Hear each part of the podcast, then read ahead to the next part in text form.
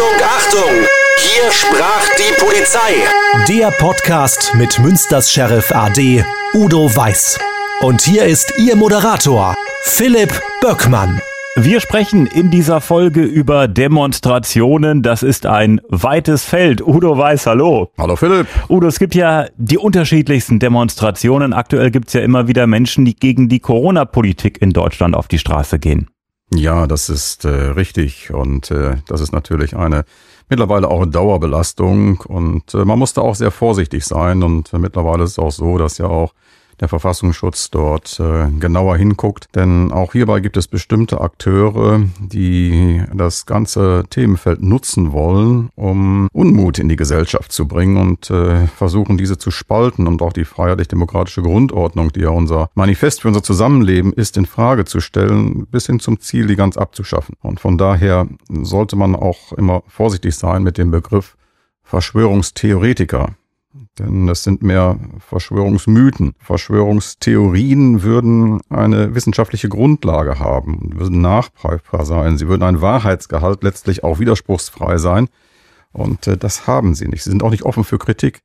Von daher ist das mehr ja ein Mythos, wo man versucht dann ja so eine seriöse Form eines elitären Wissens zu verbreiten, das äh, gar keinen Bestand hat. Stichwort hierzu alternative Fakten. Udo, es gehen ja die unterschiedlichsten Menschen auf die Straße bei diesen Protesten äh, gegen die Corona-Politik man kann das nicht äh, im Grunde genommen in einen Topf schmeißen. Es gibt vielleicht auch Menschen, die haben ja einfach Sorgen und Zweifel und gehen deshalb auf die Straße. Aber ähm, es ist halt eine gefährliche Mischung, weil ich sag mal so, es sind ja auch Rechtsradikale mit dabei und dann halt die Verschwörungstheoretiker, die halt ja so bezeichnet werden, obwohl du ja gerade gesagt hast, der Begriff passt nicht ganz.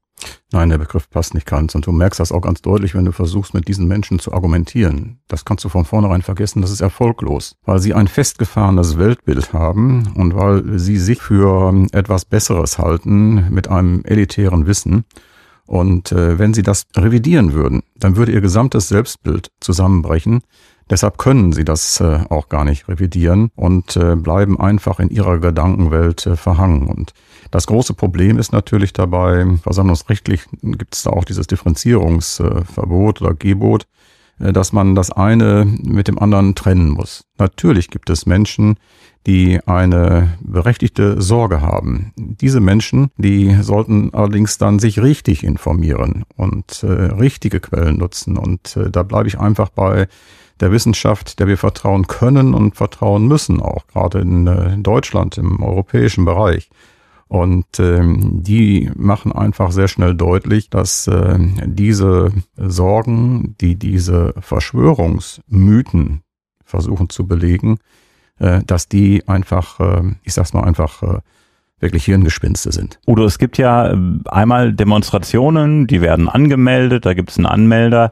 Aber äh, gegen die Corona-Politik gibt's ja auch äh, gerne mal diese Spaziergänge, die niemand anmeldet. Ähm, und da ist ja immer die große Frage, wie geht man da zum Beispiel als Polizei mit um? Ja, man muss das Ganze natürlich äh, versammlungsrechtlich und verfassungsrechtlich, das beides gehört ja zusammen, äh, komplett betrachten. Also die Demonstrationsfreiheit ist äh, zweifellos unser höchstes Gut, genauso wie die Kommunikationsfreiheit. Und äh, deshalb ist sie ja auch im Artikel 8 unseres Grundgesetzes äh, geschützt. Und da heißt es im Artikel 8 äh, Absatz 1, alle Deutschen haben das Recht, sich ohne Anmeldung und ohne Erlaubnis friedlich und ohne Waffen zu versammeln. Jetzt ist entscheidend allerdings auch der Absatz 2. Und da gibt es einen sogenannten Gesetzesvorbehalt für Versammlungen unter freiem Himmel. Und äh, da kann nämlich dieses Recht durch ja einen Gesetzesvorbehalt, der sich aus dem Versammlungsgesetz herausgibt, dann eingeschränkt werden. Und äh, es ist letztlich so, nimmt jemand das Recht auf Versammlungsfreiheit für sich in Anspruch unter freiem Himmel, dann gibt es immer eine Kollision mit konkurrierenden Rechtsgütern. Das kann einfach äh, die Straßennutzung sein, das kann eine Gegendemo sein. Dies alles muss dann sehr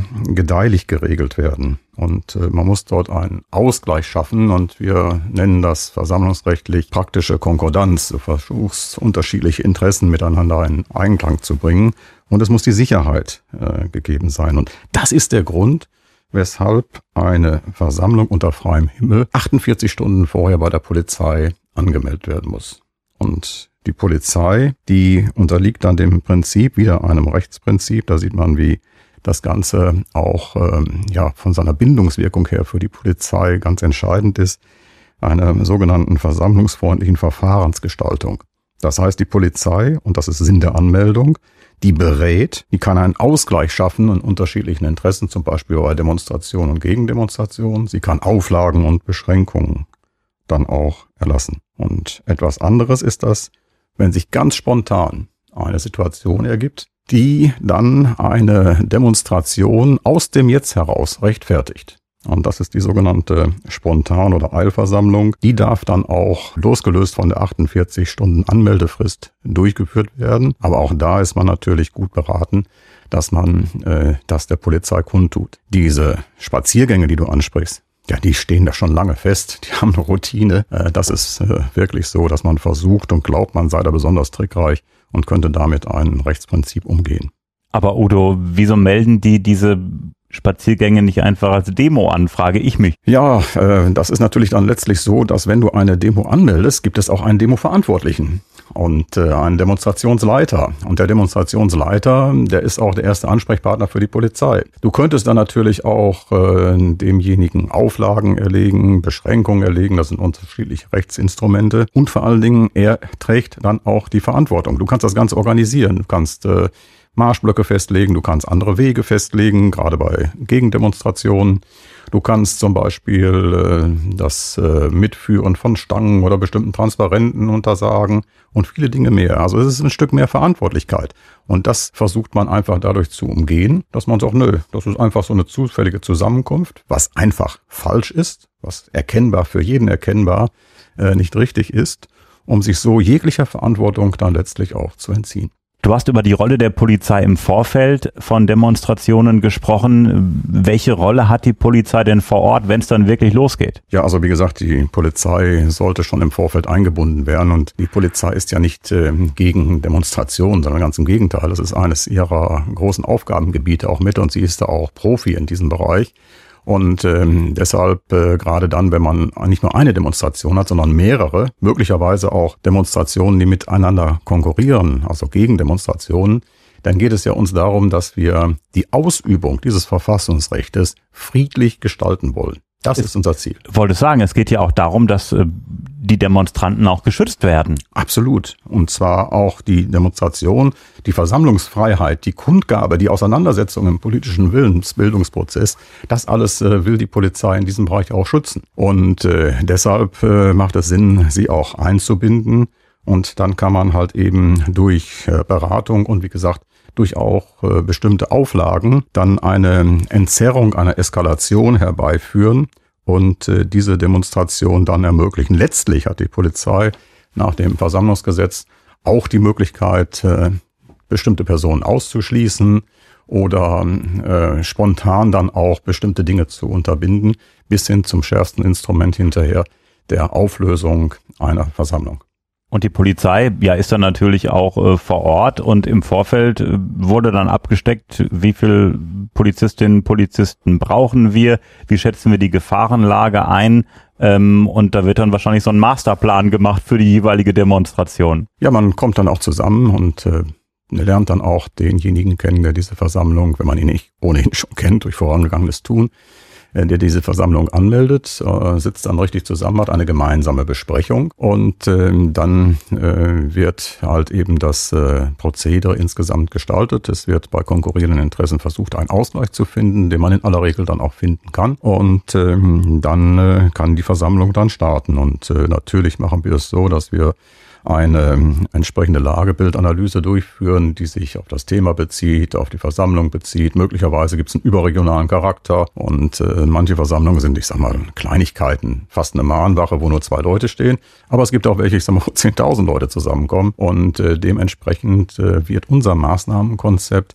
immer angepasst auf die Lagebeurteilung, die wir in diesem Bereich dann als wichtigstes Instrument durchführen. Das machen wir mit unseren eigenen Erkenntnissen. Das kann auch mit äh, fremden Behörden, äh, Umgebung bundesweit bis hin auch zur Anfrage beim Verfassungsschutz sein, wenn äh, das notwendig erscheint. Und das heißt ja immer wieder, oh, da brauchen wir Hundertschaften, da sind Hundertschaften vor Ort. Das ist so ein Begriff, der immer wieder fällt. Kannst du einmal für mich als Laie erzählen, was für Aufgaben haben die und äh, was macht den Einsatz einer Hundertschaft so besonders ja, das äh, ist in den europäischen Ländern unterschiedlich gegliedert. Und äh, während zum Beispiel in England äh, kaum eine feststehende Einheit da ist, sondern man dann für bestimmte Dinge dann Kollegen zusammenzieht, die dann zusammenstellt äh, zu einer Einheit, haben wir äh, bei uns in Deutschland, in Spanien ist das genauso, in Italien, auch Frankreich auch, feste taktische Einheiten. Und das sind die sogenannten Einsatzhundertschaften der Bereitschaftspolizei. Und so eine Hundertschaft, ich sage jetzt einfach nur mal grob, äh, besteht aus äh, drei Zügen. Jeder Zug hat etwa eine Stärke von 30 äh, Mitarbeiterinnen und Mitarbeiter. Und das sind alles hochgeschulte Profis, Frauen und Männer, die in diesem Bereich Dienst machen. Das sind auch keine Newcomer bei der Polizei, wie das in einigen anderen Ländern der Fall ist, wo man sagt, okay, das sollen die erstmal zur Polizei kommen. Das war bei uns früher auch so. Ich war zum Beispiel im zweiten Ausbildungsjahr bei der Bereitschaftspolizei und wir haben später festgestellt, äh, dass äh, wir auch im Vergleich zu unseren Einsatzhundertschaften, das waren erfahrenere Kollegen, äh, mit diesen Einsatzhundertschaften besser fahren. Und insofern haben wir auch gesagt, bevor jemand bei uns in eine Einsatzhundertschaft geht, macht er zumindest auf jeden Fall ein Jahr Dienst im Wach- und Wechseldienst. Und da hat er dann praktische Erfahrung gesammelt. Er hat vor allen Dingen auch schon mal Distanz erlebt, also Distanz auch zu eigenen Problemfeldern, die sich dann ergeben. Er hat äh, äh, Stressbewältigung im Einsatz erlebt und geht viel besonderer in diese Geschichte rein. Und diese Hundertschaften werden dann speziell äh, fort- und ausgebildet, sind hochprofessionell, gut äh, trainiert auch. Man muss alleine auch mal so sehen, Ausrüstung, das sind alleine 25 Kilo, äh, die die Frau, der Mann äh, dann jeweils mit sich rumträgt. Und äh, so eine Hundertschaft, die ist äh, nicht acht Stunden im Dienst, das kann sein, wenn sie meinetwegen hier in Münster ansässig ist und in Münster eingesetzt wird. Aber wenn sie zum Beispiel nach Berlin fährt oder nach München oder nach Hamburg, die Länder unterstützen sich ja gegenseitig, dann hast du schon eine lange Anfahrt. Und die Schichten gehen dann in der Regel zwölf Stunden. Also da musst du schon wirklich äh, topfit sein. Und das ist echt ein Knochenjob, ne? Auch mit dem Helm äh, und mit dem Visier und das beispielsweise im Sommer, das ist schon hart. Ah, das ist äh, schon sehr hart. Also wenn du diese Temperaturen hast, wie wir zurückliegend im Sommer haben. Und du hast dann äh, deine Unterwäsche an, spezielle Unterwäsche. Du hast dann einen Einsatzanzug an, du hast Protektoren an, du hast einen Helm, du hast deine Schutzausstattung mit dabei, du hast äh, deine anderen Einsatzmittel alle mit am Mann und du hast den Helm mit dabei, möglicherweise auch noch ein Schild mit dabei. Dann ist das schon wirklich sehr, sehr anspruchsvoll. Deshalb, das kann man mal nicht eben so aus dem Stehgreif heraus machen. Da muss man schon wirklich gut trainiert für sein. Und bei alledem musst du dann ja auch äh, noch einsatzfähig bleiben. Du musst äh, eben Menschen wegtragen, du musst äh, räumen, du musst äh, durchsuchen. Also die Hundertschaften haben vielfältige Aufgaben. Sie unterstützen auch den Einzeldienst. Es ist nicht nur Demo geschehen, aber ist natürlich sehr viel sonst im Bereich der Fußball-Bundesliga und der Demonstrationseinsätze, wo die Kolleginnen und Kollegen im Einsatz sind. Wenn wir auf die Demonstrationen jetzt äh, zu sprechen kommen, äh, bis hierhin habe ich Folgendes mitgenommen. Ähm, wenn eine Demo angemeldet wird, dann geht es erstmal darum, dass die Polizei das Risiko und die Sicherheit einschätzt. Und dann äh, ja, geht es darum zu gucken, können die die Demonstrationen mit den und den geplanten Teilnehmern an dem und dem Ort ähm, stattfinden lassen? Könnte es äh, Gegendemonstrationen geben? Passt das mit der Route? Ähm, wie viel Polizistinnen und Polizisten brauchen wir? Brauchen wir Hundertschaften? Und ähm, ja, es geht habe ich auch gelernt, äh, darum, die Demonstranten selber auch ein Stück weit zu schützen. Das ist also eine Menge Arbeit für die Polizei erstmal im Vorfeld. Ja, das ist richtig. Denn äh, nochmal, wir sind ja alle vereidigt auf die freiheitlich-demokratische Grundordnung und dazu gehört das Grundgesetz als ganz wesentliche Basis und äh, insofern die Ausübung des Versammlungsrechtes äh, aus Artikel 8. Aber es gibt ja immer wieder, Udo, äh, ja, Rangeleien bei solchen Demonstrationen, bei welchen auch immer. Wie kommt es dazu? Und äh, ja, was ist wichtig von Seiten der Polizei, damit ja Lagen nicht eskalieren, weil ich glaube, Deeskalation ist da ganz, ganz wichtig. Ja, im Vorfeld ist natürlich eine sehr gute Aufklärung äh, wichtig und äh, dann musst du halt eben einschätzen, wo ist diese Versammlung? Ist die örtlich begrenzt oder ist die überregional? Und äh, wenn ich jetzt mal eine richtig große Veranstaltung nehme, wo du meinetwegen zehn oder wir hatten seinerzeit Bonner Hofgarten-Demonstrationen äh, noch, die noch weitaus größer waren, dann kannst du das auch nur machen, wenn du schon äh, im Vorfeld zum Beispiel Abfahrtkontrollen machst, äh, wo dann Busse losfahren oder im Vorfeld auch Kontrollen machst auf den Autobahnen, wo du anfahrende Teilnehmer herausziehst und kannst dann äh, zum Beispiel ähm, die Busse durchsuchen und regelmäßig werden dann meistens auch äh, Vermummungsgegenstände oder Waffen gefunden. Du kannst dann natürlich auch äh, im Extremfall die Weiterfahrt unterbinden. Das sind ganz, ganz wichtige Maßnahmen, denn wenn du dir vorstellst, äh, dass du erstmal äh, 10.000 Leute da hast, 10.000 Leute kannst du nicht einfach mal jetzt wegschieben oder auflösen oder sowas. Das geht gar nicht. Das ist also ein sehr, sehr großer Einsatz, sehr, sehr vielfältig auch in dem Bereich.